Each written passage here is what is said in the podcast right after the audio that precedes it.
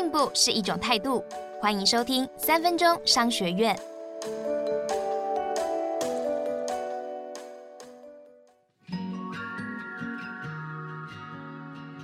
今天要谈的是搞差别待遇，创造好票房。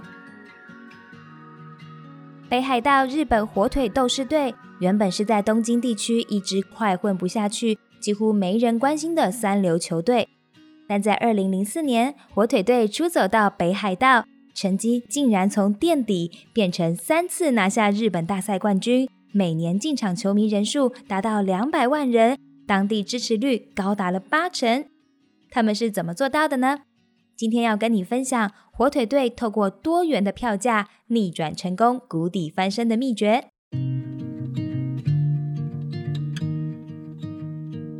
火腿队推敲潜在客户和球场之间的接触点，他们针对特定的对象构思优惠的方案。比如说，有一种票价叫做“超厉害门票”，只要是北海道的人，每天有不同乡镇轮流。可以以不到三分之一的价格，也就是一千五百日元，买到本垒附近的一等指定席。而平日周间赶不上六点开赛的上班族，可以买半价的星光票，在七点十五分以后入场。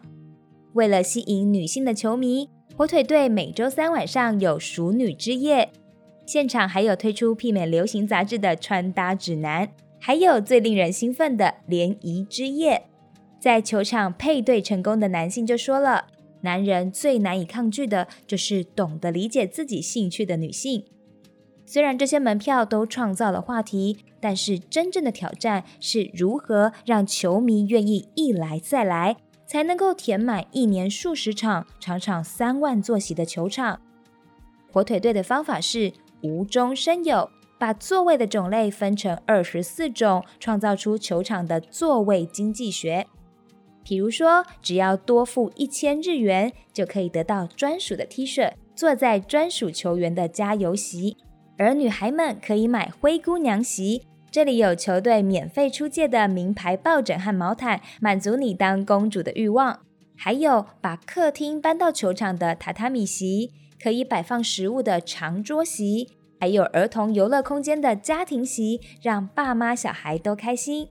最后是针对观光客设置的透视荧幕包厢，能够显示中英文的资讯，不懂日文也能够很嗨。这些多元的票种就好像飞机的机舱座位，提供不同服务一样。火腿队运用这些巧思，谷底翻身。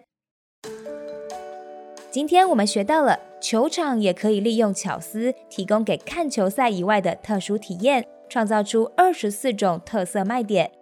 你的产品或服务也许可以换个角度，创造出意外的体验，来拉拢新的客户哦。学起来了没？恭喜你又比昨天进步了一点点。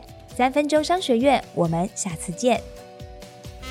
想听更多商业知识，欢迎下载商周 Plus App，商周官网也可以收听，或者是点资讯栏的连结。还要记得订阅商周吧 Podcast，才不会错过每一集的节目哦。